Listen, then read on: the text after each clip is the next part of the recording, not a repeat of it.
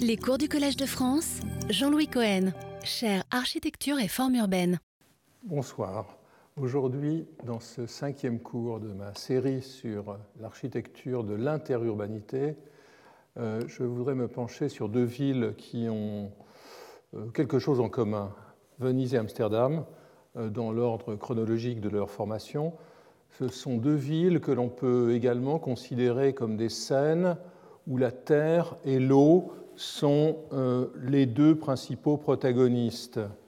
La première, historiquement, Venise, construite dans l'eau et en quelque sorte conquise, conquise et constamment à conquérir sur l'eau. La seconde, Amsterdam, creusée dans une terre humide qu'il aura fallu drainer pour la rendre habitable. Comme Venise, que protégeait sa flotte euh, célèbre, très importante euh, au Moyen Âge et au début de la Renaissance, et en dernière instance ses fortifications plus, plus tard, Amsterdam était à l'abri des siennes de fortifications, mais tout comme Venise, Amsterdam était, le centre, était au centre d'un dispositif extraordinairement étendu. Ces deux villes furent euh, l'une après l'autre, peut-on dire, des économies mondes si l'on retient la définition qu'a donnée de ce terme Fernand Braudel en 1967 dans son magnifique Civilisation matérielle, économie et capitalisme. Pour Braudel, une économie monde est un morceau de la planète économiquement autonome, capable pour l'essentiel de se suffire à lui-même et auquel, donc, la notion d'autosuffisance, et auquel ces liaisons et ces échanges intérieurs confèrent une certaine unité organique. Donc Venise et Amsterdam répondent à cette, à cette définition. Et je voudrais, avec ce cours et les, et les suivants, euh, poursuivre la méthode que j'avais amorcée avec les cours sur Rome et sur Paris, en m'attachant d'abord à, à parcourir l'histoire de la forme des villes avant de m'intéresser à ce qui est le noyau de ce cours, c'est-à-dire la circulation de ces formes euh, sous, un, sous un angle ou sous un autre. Donc tout d'abord, à chaque fois, un peu d'histoire pour comprendre la construction du site urbain, de la forme urbaine, des, des caractères spécifiques euh, de ces villes. Mais je reviens à cette notion d'économie monde. Euh, pour, pour Venise, euh, ce fut au cours de son histoire l'annexion d'une grande partie du nord-est de l'Italie, de l'Istrie, de la Dalmatie, des côtes de l'actuel Monténégro et de l'Albanie, auxquelles s'ajoutèrent de très nombreuses îles de l'Adriatique et de la mer Ionienne orientale. Au summum de son expansion entre le XIIIe et le XVIe siècle, euh, Venise contrôlait également, régnait aussi sur le Péloponnèse, la Crète et Chypre, sur une très grande part des îles grecques, en plus de diverses villes et ports de la Méditerranée orientale. Donc un gigantesque empire dont on a aujourd'hui euh, un peu perdu la notion, mais dont évidemment les collections euh, vénitiennes et, et l'architecture de Venise et la démographie vénitienne conservent des traces.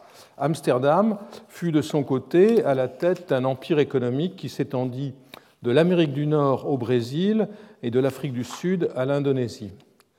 Par leur forme urbaine, tant Venise qu'Amsterdam formèrent des modèles qui furent appropriés de multiples manières dans une interurbanité qui fut aussi interne ou en quelque sorte réflexive, cette auto-interurbanité que j'ai déjà évoquée.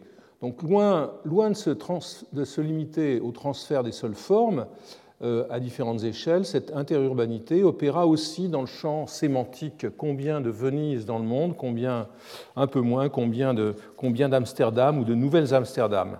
Alors je reviendrai euh, pour partir et, parler de Venise aux propos euh, de Calvino dans ses villes invisibles, lorsqu'il prête à Marco Polo, j'en ai déjà fait, état, cet aveu fait au Khan. Chaque fois que je fais la description d'une ville, je dis quelque chose de Venise. Euh, pour distinguer les qualités des autres, je dois partir d'une première ville qui reste implicite. pour moi, c'est Venise. Ce qui est intéressant dans ce livre, dans, cet ouvrage de, fiction très complexe, c'est qu'en quelque sorte, Calvino prête à, au une description de ville qui semble être très précisément la description de Venise. Euh, euh, Kublai dit à Marco Polo T'est-il jamais arrivé de voir une ville qui ressemble à celle-ci? Et il avançait sa main baguée hors du baldaquin du Bucentaure impérial. Bucentaure, on sait que c'est le nom du navire des Doges de Venise. Et il montrait les ponts arqués par-dessus les canaux, les palais princiers dont les seuils de marbre baignaient dans l'eau, le va-et-vient des bateaux légers qui voltigeaient en zigzag sous la poussée de longues rames, les chalands qui déchargeaient les corbeilles de légumes sur les places des marchés, les balcons, les terrasses, les coupoles, les campaniles, les jardins dans les îles qui verdoyaient sur le gris de la lagune. Ça ressemble vraiment à une description de Venise. En fait, accompagné de son dignitaire étranger, écrit euh, Polo, écrit Calvino, Marco Polo visitait Hangzhou, antique capitale de dynastie détrônée, dernière perle enchâssée dans la couronne du Khan. Donc on voit bien ici combien la présence de Venise est multiple dans le livre de Calvino et combien cette ville a, pu avoir de, présence euh, beaucoup plus généralement dans l'histoire et la littérature. Alors un peu d'histoire urbaine et j'emprunterai pour ça les magnifiques planches d'un livre publié il y a 50 ans par Egle Trincanato et Umberto Franzoi euh, dans la série euh, des villes au fil du temps. On voit donc dans Venise au fil du temps la formation, on assiste en quelque sorte très précisément à la formation de la ville à partir, à partir des îlots de la lagune. Donc on voit ici une première forme de la ville qui est faite d'îlots assez, assez discontinus, une ville qui ne, qui ne se construit pas sur un terrain solide évidemment, euh, qui a pu être décrite par exemple par Franco Mancuso dans son livre Venise est une ville comme un ensemble de noyaux émergeant péniblement de l'amas lagunaire. Donc vous voyez ici ces noyaux euh, avant, le, avant, la fin du premier millénaire. Ici, euh, un petit peu plus tard, vous voyez ces noyaux se consolider et prendre des formes qui sont moins organiques et qui correspondent à des formes bâties, à la forme des, à la forme des rues, à la forme des quais, euh, qui, sont, qui, se construisent peu à peu. Ici, euh, donc au XIIe siècle, euh, Venise se constitue et les principaux centres apparaissent, bien qu'il soit évident ici que euh, San Marco ne soit, pas encore affirmé là où il apparaîtra plus tard. Donc on voit qu'il y a une certaine égalité entre toutes ces entités. Il n'y a pas encore d'arsenal, mais déjà la Giudecca, par exemple, est peuplée. Puis le système se précise et apparaît, San Marco apparaît au, XIIIe et au XIVe siècle. Ici, et un embryon d'arsenal. Donc les principaux euh, éléments de la, forme urbaine commencent à euh, se constituer. Il n'y a pas de franchissement du, Grand Canal, il y a simplement des traghetti, des, euh, passages, des passages en bateau. il est intéressant que dans cette phase où Venise se, lutte pour l'hégémonie méditerranéenne, les rapports avec Constantinople soient particulièrement avec Byzance soient particulièrement euh, euh, étrange et, parfois presque égalitaire. Euh, Corbeau, dans son très beau livre Le territoire comme palimpseste, évoque la proposition faite en 1229 par le doge Ziani de transporter Venise à Byzance.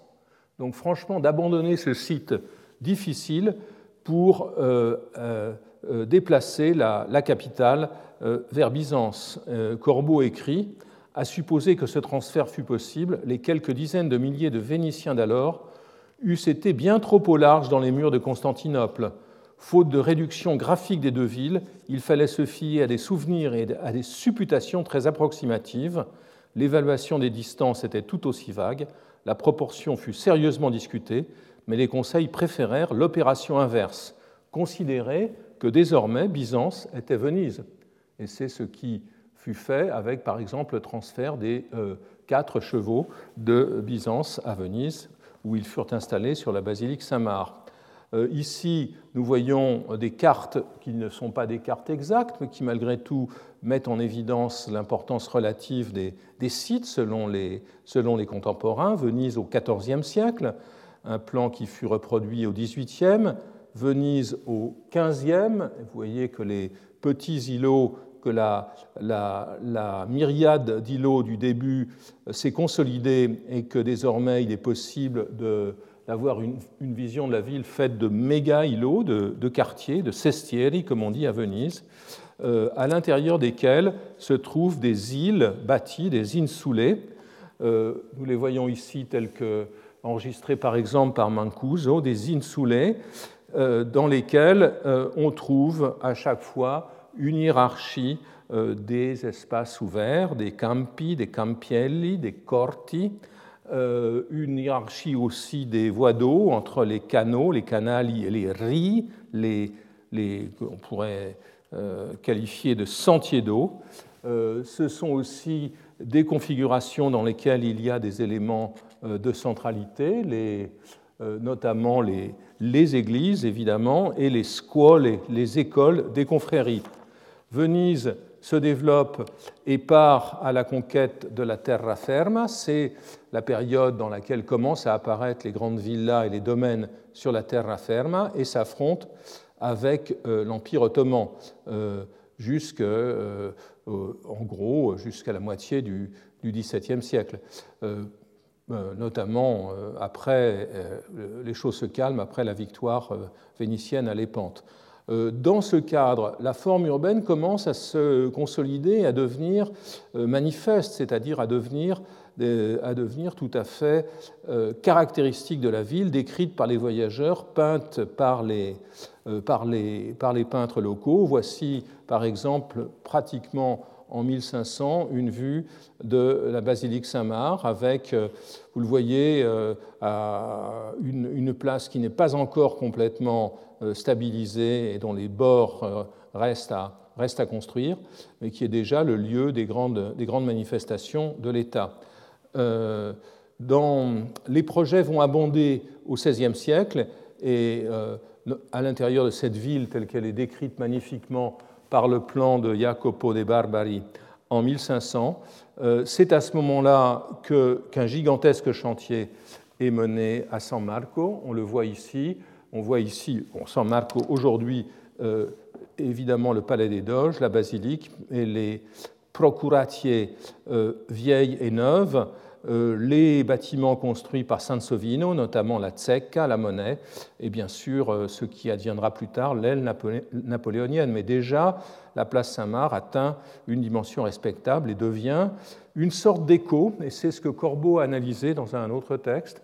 La place Saint-Marc peut faire figure d'écho de la, et c'est une interurbanité intéressante, de l'hippodrome euh, de cette grande euh, ouverture longitudinale à, Constantinople. L'hippodrome qui, on le sait, dérive du Circus Maximus euh, romain et fait, un retour dans le nord de la péninsule avec San Marco. Bon, dans cette phase, de, de, nombreux projets d'aménagement, ceux de Sansovino et autres, apparaissent. C'est aussi au XVIe siècle le moment où Palladio échoue à réaliser son projet pour le pont du Rialto et où échouent les tentatives pour euh, rationaliser Venise selon les principes euh, de l'architecture de la Renaissance. Tout ceci a été magnifiquement évoqué dans le livre de Manfredo Tafuri, Venise et, la Renaissance, un livre qui a été fortement fortement contesté, mais qui malgré tout euh, reste un livre absolument fondamental. Euh, on voit ici, donc au début du XVIIIe, comment la place Saint-Mars désormais, a désormais atteint une forme stable. Euh, dans cette phase, Venise reste une ville qui est constituée de, de poches, d'isolats, dans laquelle les communautés sont autonomes, voire ségrégées. C'est en 1516 qui est créé à Canareggio euh, sur un emplacement où se trouvaient des fonderies, un ghetto pour les, pour les juifs, euh, dans lequel ils ne peuvent être propriétaires des maisons et, s'entassent sur un périmètre limité. On sait que ce terme vénitien de ghetto, très topique puisqu'il est lié à une activité urbaine, aura euh, des échos tragique bien plus tard et est devenu un terme tout à fait commun. Là les Juifs ne sont pas les seuls à être en quelque sorte assignés à résidence, c'est le cas aussi d'autres communautés, je pense aux Dalmates, aux Grecs ou, aux Turcs. Donc la, ville est faite d'enclaves de ce, de, ce, type. avec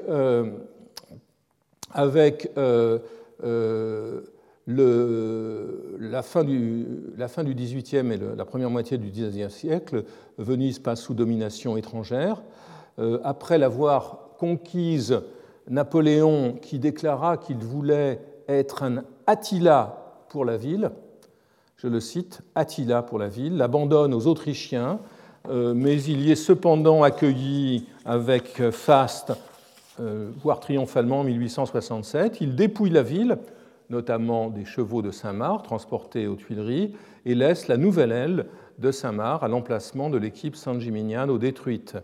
Euh, puis Venise devient une ville de l'Italie euh, unitaire à partir de 1860 et notamment euh, est raccordée par le chemin de fer à la terre ferme pendant que, la modernisation du port conduit à la création de grandes infrastructures dans le secteur du Tronchetto. Donc voilà une, histoire très, très résumée qui nous montre comment on, voit de façon très claire dans ces planches de, Trincanato et Franzoi, euh, surtout de Franzoi car Trincanato était celle qui écrivait, on voit très très bien comment cette structure s'est reproduite et s'est transformée en restant euh, proche d'elle-même. J'y reviendrai notamment avec les analyses de Saverio Muratori dans un moment.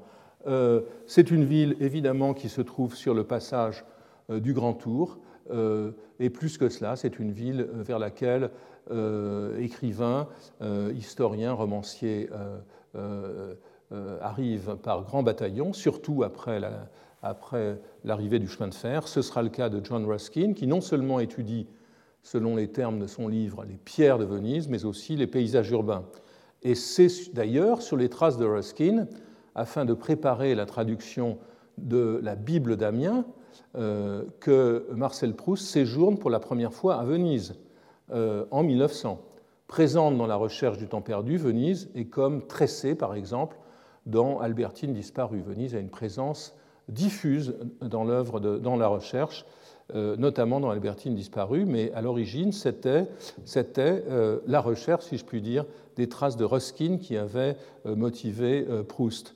Dès lors, une sorte de fétichisme ou de, de, je dirais, de, l'imitation de Venise euh, à, ces, monuments euh, semble apparaître. C'est le cas dans le livre de Camille Lozit, euh, dont j'ai parlé déjà, L'urbanisme selon ses principes artistiques, en 1889. Zit, curieusement, au lieu de s'intéresser à, beaucoup de places, je dirais, biscornues ou complexes de Venise, s'arrête sur San Marco, qui devient en quelque sorte la synecdoque de Venise quand on évoque Venise, on, assimile Venise à San Marco en oubliant euh, ce que les, Italiens appellent la Venezia minore qui, qui l'entoure.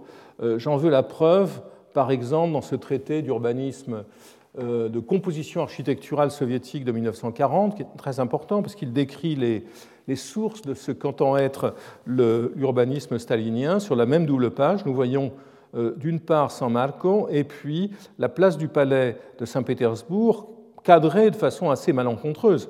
Parce que ce qu'elle a d'intéressant et ce qui la rapproche de la Piazza San Marco et de la Piazzetta, c'est qu'elle débouche sur la Neve à Paris, une grande place rectangulaire, une place perpendiculaire, qui est en fait une sorte de, de, transformation homothétique de la, euh, pour revenir à mes catégories du début de ce cours, de la, de la euh, de la piazza, de l'ensemble piazza et piazzetta. Alors les architectes, euh, euh, les architectes du XXe siècle vont s'intéresser fortement à Venise. parmi les plus, les plus attentifs, Charles-Édouard Jeanneret, qui visite Venise très rapidement en 1907, mais qui y revient indirectement en distanciel, dirait-on aujourd'hui, lorsqu'il travaille dans les salles de la Bibliothèque nationale à son ouvrage La construction des villes en 1915. Donc voici euh, un très joli dessin qui nous montre précisément cette synecdoque de, de, que représente San Marco. Venise, c'est San Marco et des îles autour. Mais euh, euh, va beaucoup plus loin et euh, il faudrait passer beaucoup de temps à analyser ces planches dans lesquelles il s'intéresse dans le détail aux, aux, aux, aux vues sur San Marco, vues depuis l'eau, en haut à droite, vues depuis la terre. Il travaille aussi sur d'autres places, par exemple la, la place dite en vénitien San Zanipolo, devant la basilique de Saint-Jean et Saint-Paul. Il s'intéresse à la Venezia, à la Venise mineure, et surtout à la structure urbaine. Voilà, en 1922, il y revient euh, et euh, trace, dessine ses aquarelles dans l'album La Roche, que l'on a trouvé relativement récemment. On voit ici euh, notamment San Giorgio Maggiore et vu depuis, depuis la Giudecca. Mais surtout, et surtout, à part cette analyse du paysage urbain, qui est encore une, analyse dans, la veine du pittoresque, il s'intéresse à la, il s'intéresse à la structure de la ville, notamment dans son, dans son, dans, son, dans son, texte de La ville radieuse, dans lequel il prend la ville à témoin. vous voyez ici son propos. Il prend la ville à témoin euh, pour justifier le principe de la séparation euh, des circulations. Il, hésite euh, d'ailleurs dans ces deux pages de La ville radieuse publiée en 1935 entre l'assimilation de Venise à un organisme et le parallèle avec la machine. Du côté de la machine, il écrit Venise est une mécanique impeccable, un, un, ouvrage savant et juste, un produit précis des vraies dimensions humaines. Venise, ville fonctionnelle, extraordinairement fonctionnelle, modèle pour les urbanistes d'aujourd'hui, témoin de la rigueur exigée par le phénomène urbain. Venise, euh, euh, témoin de la rigueur fonctionnelle. Mais dans une autre planche que l'on voit ici, il s'intéresse plutôt à Venise comme à une parfaite biologie.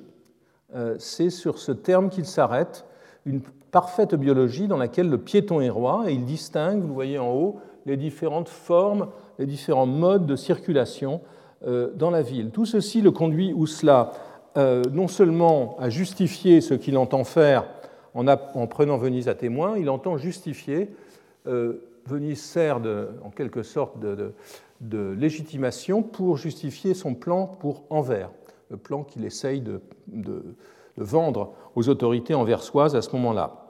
Les choses changent euh, dans les années 60 lorsqu'il reçoit euh, la commande d'une extension de l'hôpital euh, civil et il, il écrit alors qu'à Venise, si on ne peut pas copier sa peau, il faut respecter sa physiologie. C'est donc le modèle organique qui domine.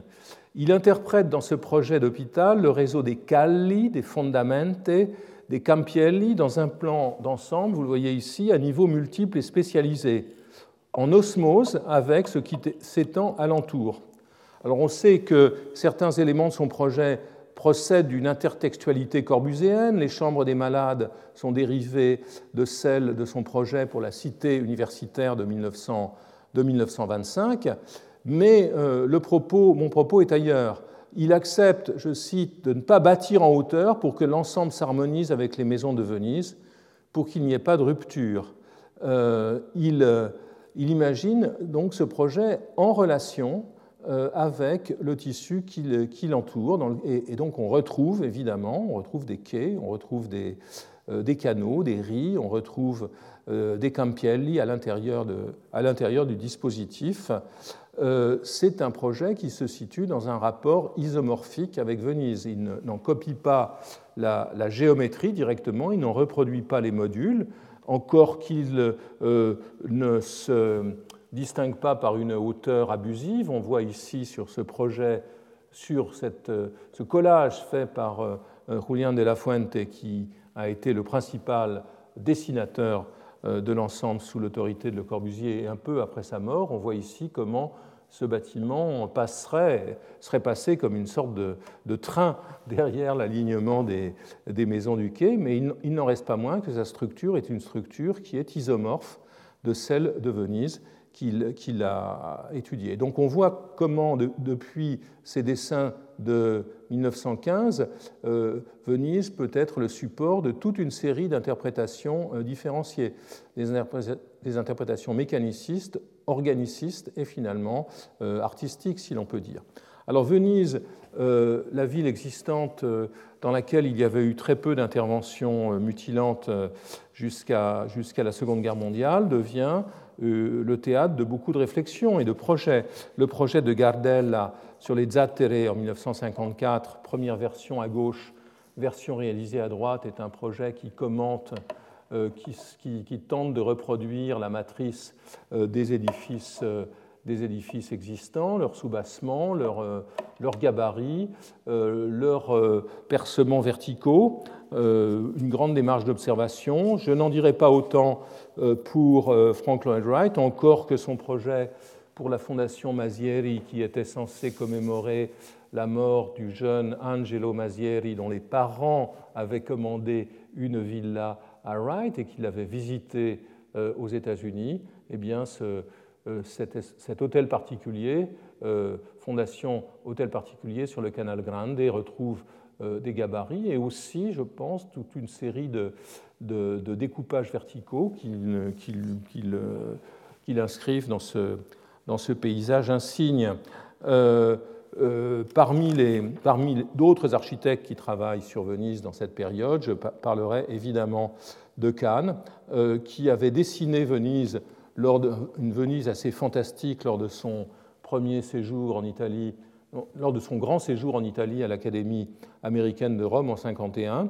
Cannes laissera un projet non bâti de, Palais des Congrès, euh, qui est un grand édifice dont on voit la maquette ici, dans les jardins de la Biennale, qui aurait été suspendu, porté sur des supports assez bas, un peu comme la, partie principale. Les grandes salles du Palais des Doges sont portées par, euh, euh, par le soubassement. Un bâtiment plus lourd en haut qu'en bas, comme le Palais des Doges. Mais je voudrais m'arrêter sur une forme d'interurbanité particulièrement remarquable, qui est celle que l'on trouve dans, la réflexion de Saverio Muratori, qui, euh, architecte qui enseigne à l'Institut universitaire d'architecture de Rome à partir de 1950 et qui publie en 1959 ses études pour une histoire opérante, je préfère la traduction littérale, plutôt coopérative de Venise.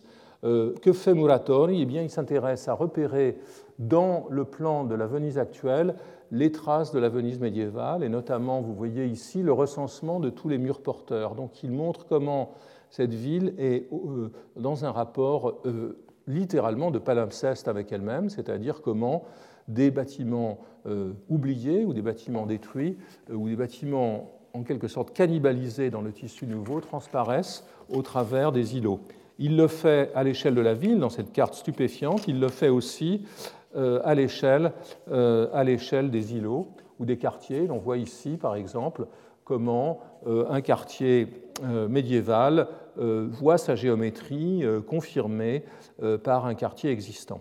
Là où ça devient plus intéressant pour mon propos, c'est peu après, donc, peu après la, la, publication de ce livre, ou pratiquement en même temps, euh, la réponse que fait Muratori à un concours organisé pour construire un quartier d'habitation euh, sur, euh, la lagune, mais plutôt du côté de la terre ferme, au lieu dit des barene, c'est-à-dire des bancs de sable de San Giuliano.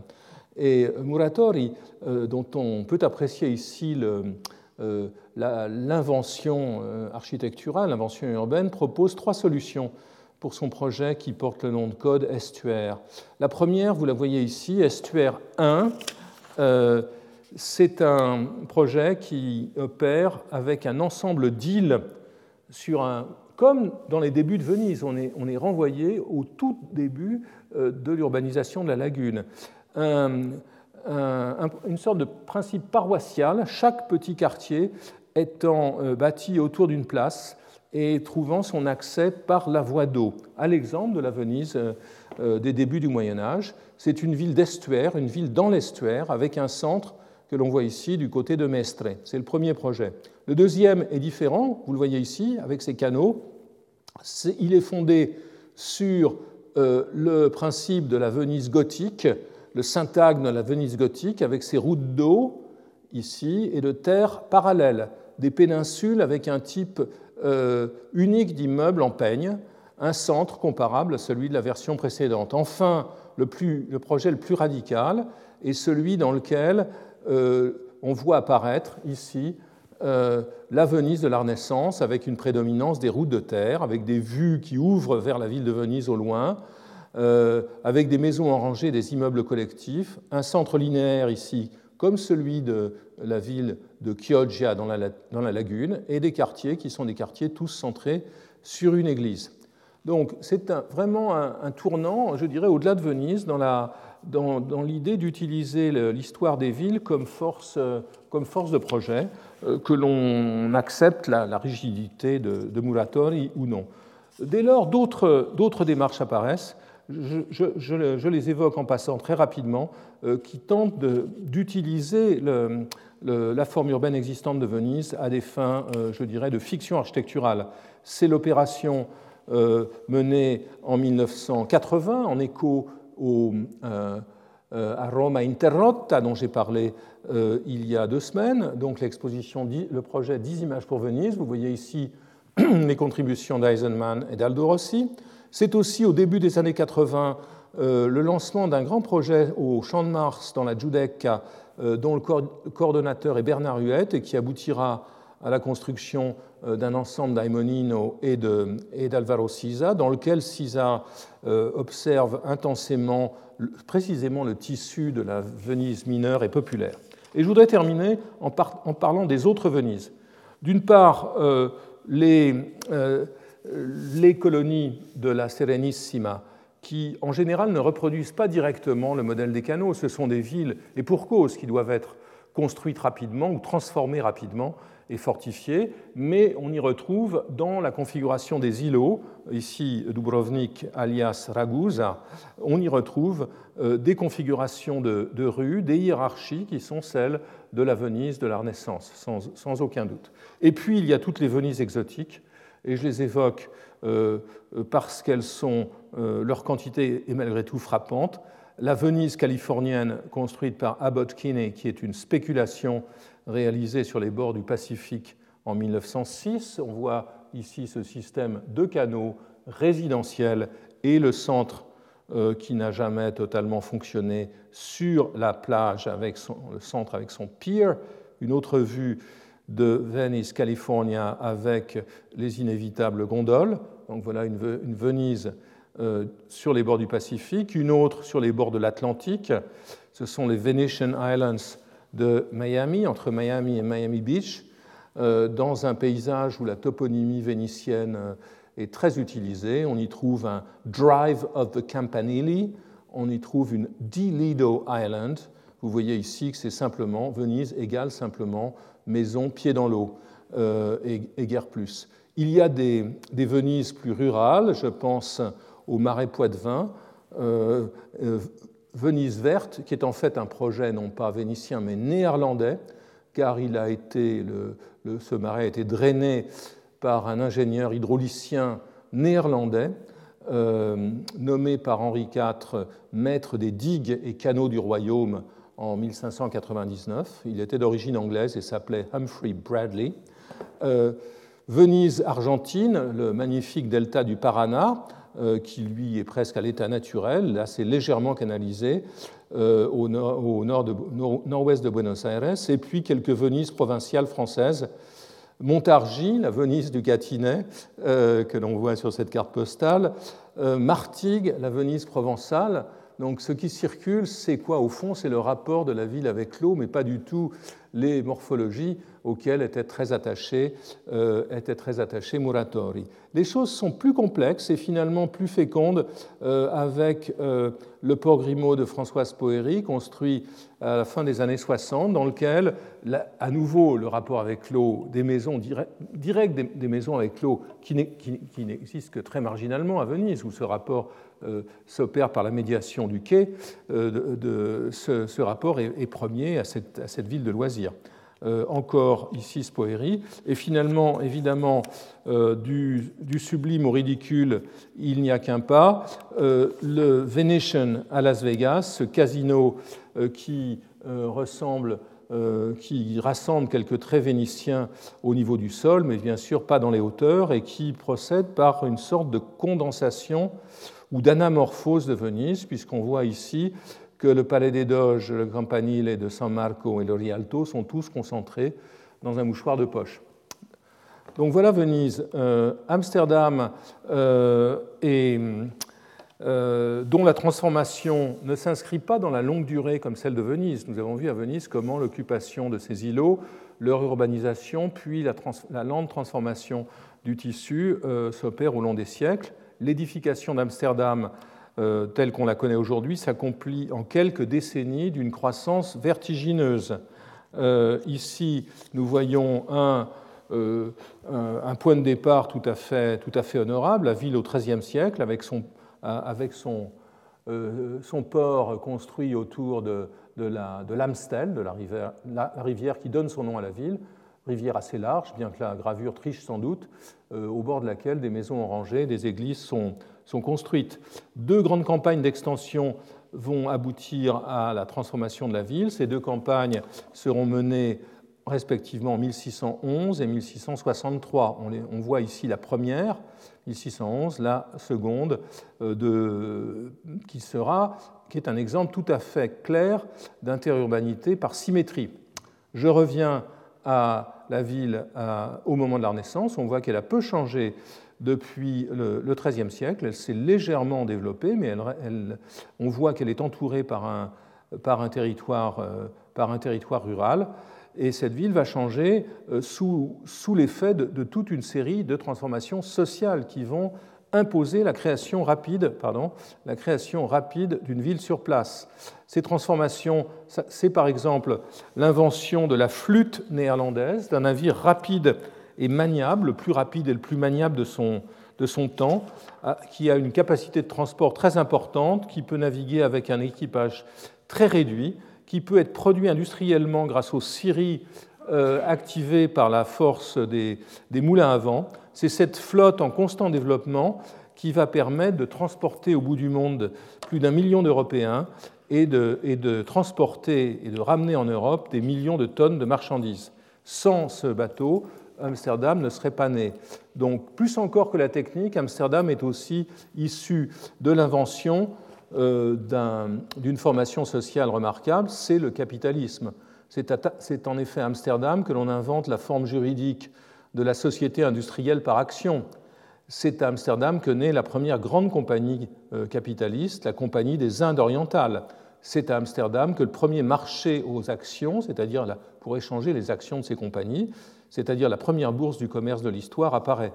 Donc cette ville est une ville d'innovation dans le même temps une ville ouverte euh, aux populations du, aux populations du monde, euh, notamment, notamment aux Juifs. Dans ce cadre-là, que va-t-il se passer? Eh bien, un programme de croissance très délibéré va aboutir à la création d'un système de canaux parallèles. C'est ceux que vous voyez ici, qui sont à l'ouest de la ville. Ces canaux parallèles, on les voit ici à nouveau.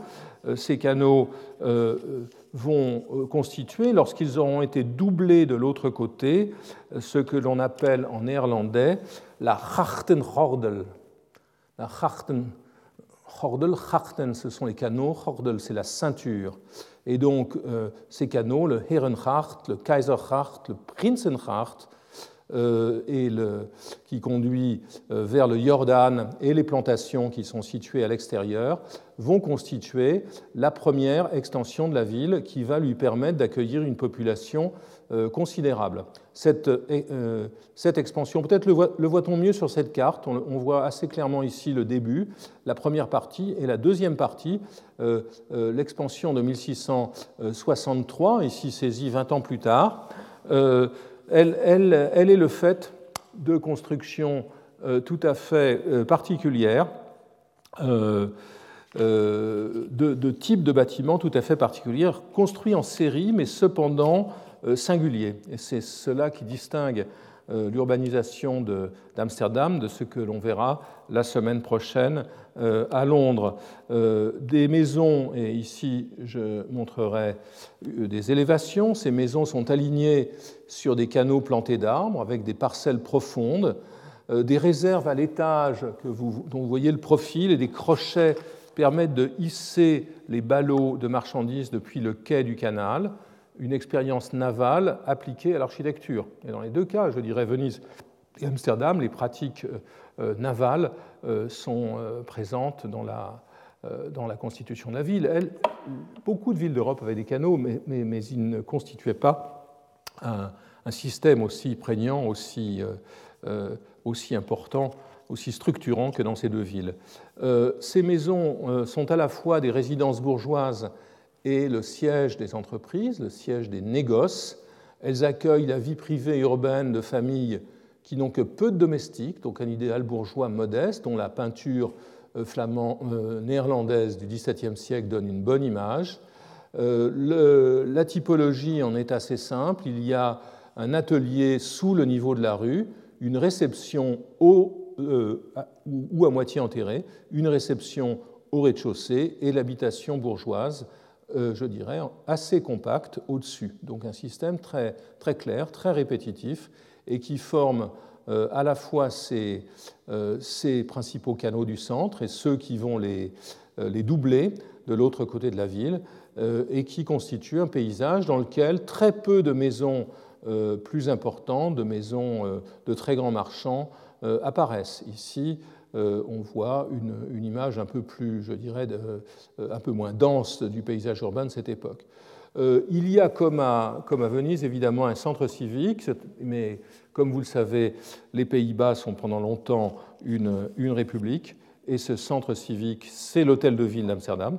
C'est l'hôtel de ville que l'on voit ici sur la place du Dam. C'est devant cet hôtel de ville que le succès de la révolution batave est célébré en 1795. Euh, c'est ensuite, euh, sous le règne de Napoléon, euh, que ce palais devient, cet hôtel de ville devient le palais royal lorsque Napoléon met en place son frère Louis-Napoléon, qui devient le roi des Pays-Bas, le roi de Hollande en 1806. Et ce sera plus tard que sera érigé le monument à l'unité que vous voyez au milieu. Donc il y a un espace public majeur. Je dirais que, les autres, construits plus tard, ce sera essentiellement la gare et la plaine des musées, mais c'est une autre histoire. Voici un aperçu euh, d'Amsterdam euh, au début du siècle. On voit que la ceinture des canaux a, complètement euh, survécu, presque intact, les activités économiques étant parties vers le, vers le, euh, vers le, vers le port, à l'extérieur, vers les entrepôts du port, avec la croissance de l'Empire néerlandais. C'est dans ce contexte euh, qu'Amsterdam prend une signification nouvelle pour l'urbanisme, non plus je dirais que la croissance d'Amsterdam au XIXe siècle n'a rien d'original dans le panorama des villes européennes. En revanche, ce qui se passe à partir du début du XXe siècle D'abord grâce à Berlach, euh, un des grands fondateurs de l'architecture moderne, au même titre que Peter Behrens ou Auguste Perret.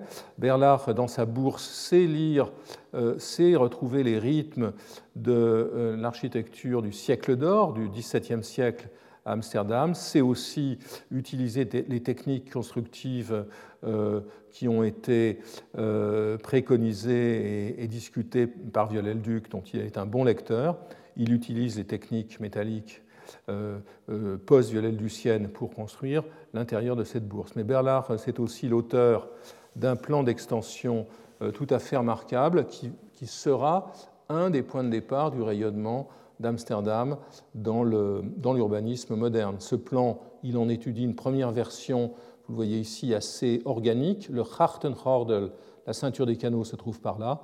Une version assez organique en 1904 avec des tracés qui, vous le voyez, sont des tracés, des tracés sinueux, des tracés pittoresques à la camillosite.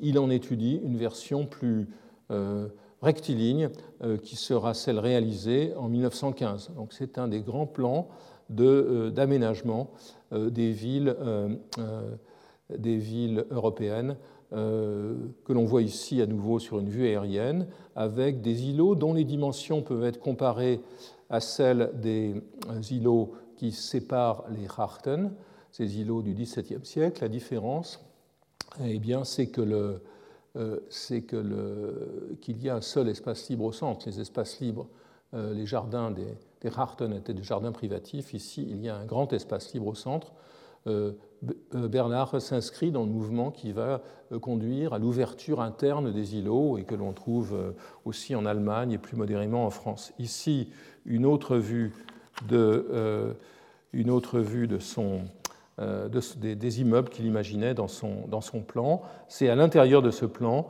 qu'apparaîtra assez déterminé, je dirais, dans sa géométrie rectiligne, que vont apparaître des architectures euh, originales et créatives, celles de euh, Michel de Clercq notamment, de la même manière que c'était dans le plan apparemment rigide de Cerda qu'était apparue l'architecture de Gaudi et de ses contemporains.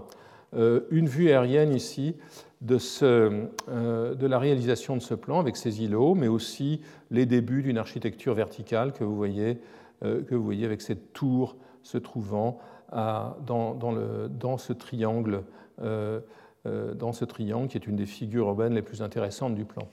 Peu après Bernard, je dirais à peine 15 ans plus tard, euh, un autre plan est élaboré pour Amsterdam par Van Esteren. Van Esteren, qui était un architecte néerlandais formé à l'urbanisme à Paris, à l'Institut d'urbanisme de Paris, et Van qui devient un des prophètes de, la ville fonctionnelle, mais un prophète qui réussit ses entreprises, contrairement, euh, contrairement à celle de Le Corbusier.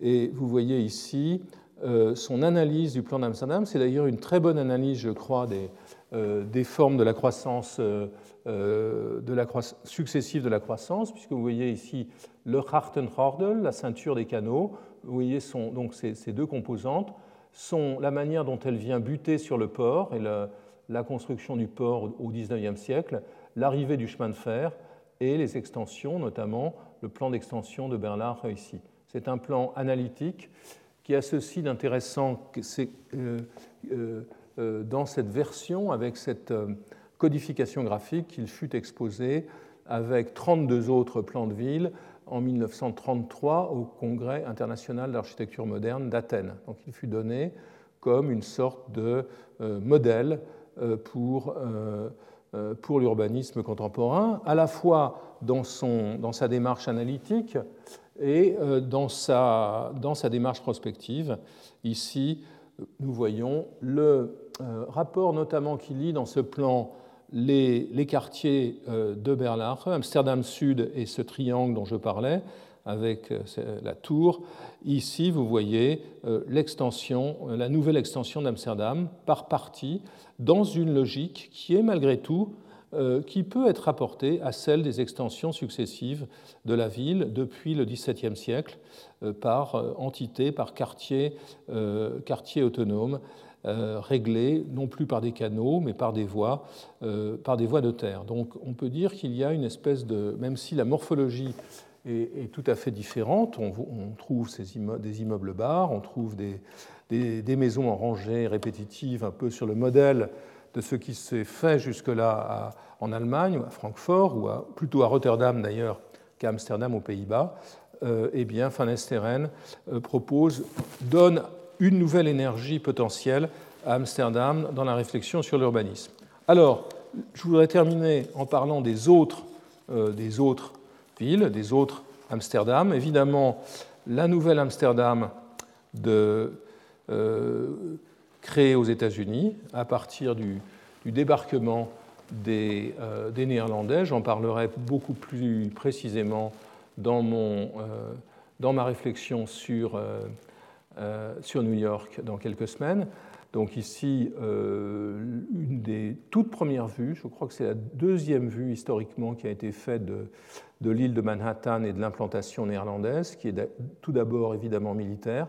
La colonisation, ce sont des militaires qui euh, protègent des marchands, donc les marchands, vous les voyez sous le fort, et évidemment, immédiatement, un moulin à vent qui va permettre de commencer à drainer les terrains. Donc il y a tous les, composantes, je dirais, de la, à l'état brut de la ville néerlandaise sont là. Elles se précisent, euh, elles se rapidement. Et l'on voit ici euh, les maisons construites sur le rivage. On voit aussi très tôt la répression et la loi et l'ordre sont présents. Le gibet est au moins aussi proéminent sur cette gravure que le, que le moulin à vent. Mais ce qui est intéressant, évidemment, c'est de regarder le plan. sur lequel nous voyons ce plan dit de Castello de 1660, qui est un plan sur lequel on voit à la fois le, fort des origines et le, début d'un système de canaux. Donc on voit qu'ici, les Néerlandais, tant qu'ils étaient les maîtres de la ville, ils se la feront rapidement souffler euh, par les Anglais, euh, s'attachait à trouver des configurations euh, néerlandaises, à, faire en sorte que la nouvelle Amsterdam ressemble à l'ancienne de façon tout à, fait, tout à fait claire. Évidemment, chacun connaît le plan de New York, est le, le bré de verre, la voie large, qui, donnera, qui, sera, qui deviendra le tracé de Broadway par la suite. Donc, une...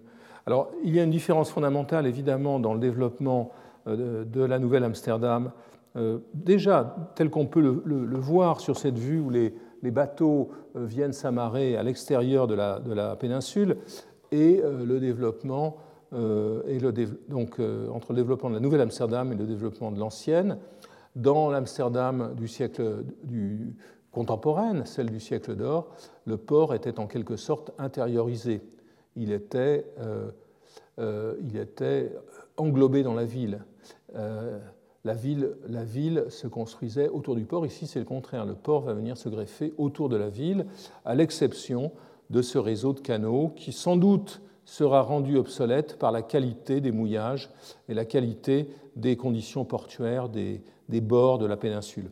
Ici, une image intéressante euh, publiée, euh, une planche française présentant la Nouvelle-Amsterdam en 1672, qui est un cas totalement extraordinaire de fiction cartographique.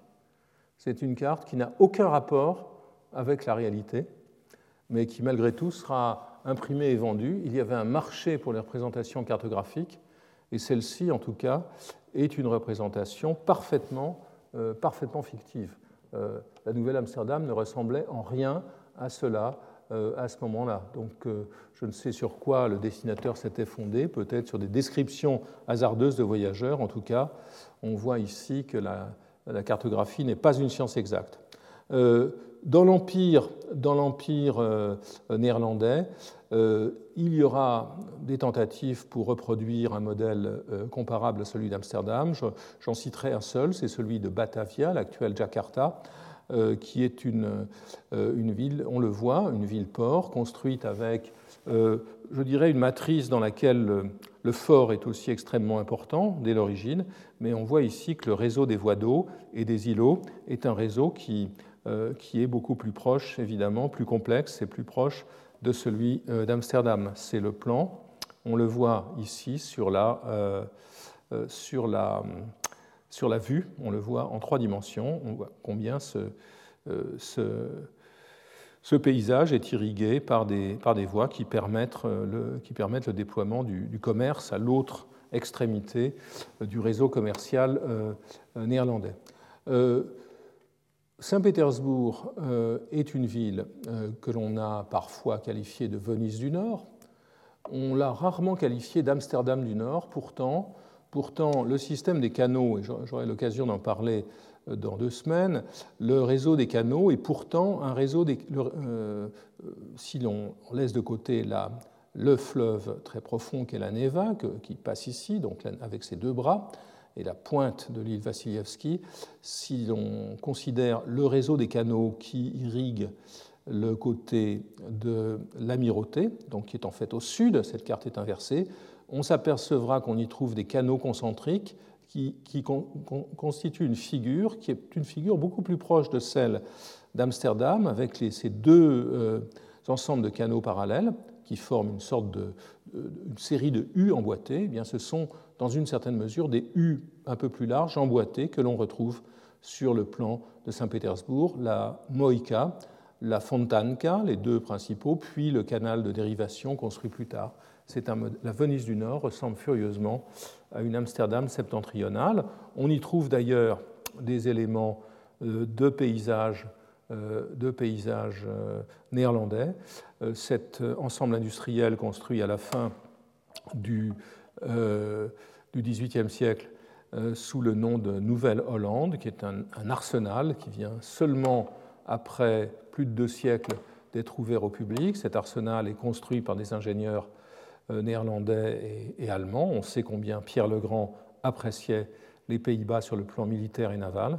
Donc il y a des traces néerlandaises. Il y en a d'autres aussi dans d'autres capitales ou à proximité d'autres capitales.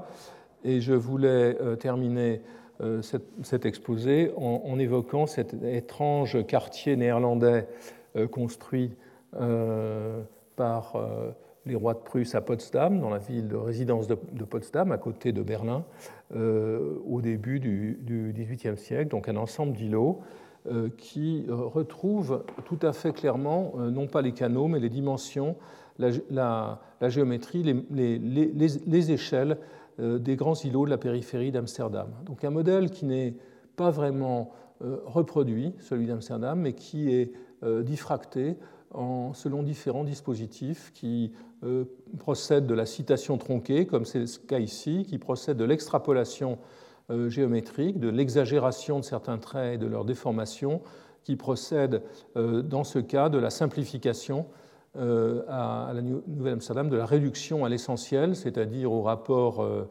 bâti-canal euh, d'une ville qui, dont le destin changera lorsque ses maîtres changeront. Merci. Retrouvez tous les contenus du Collège de France sur www.colège-2-france.fr.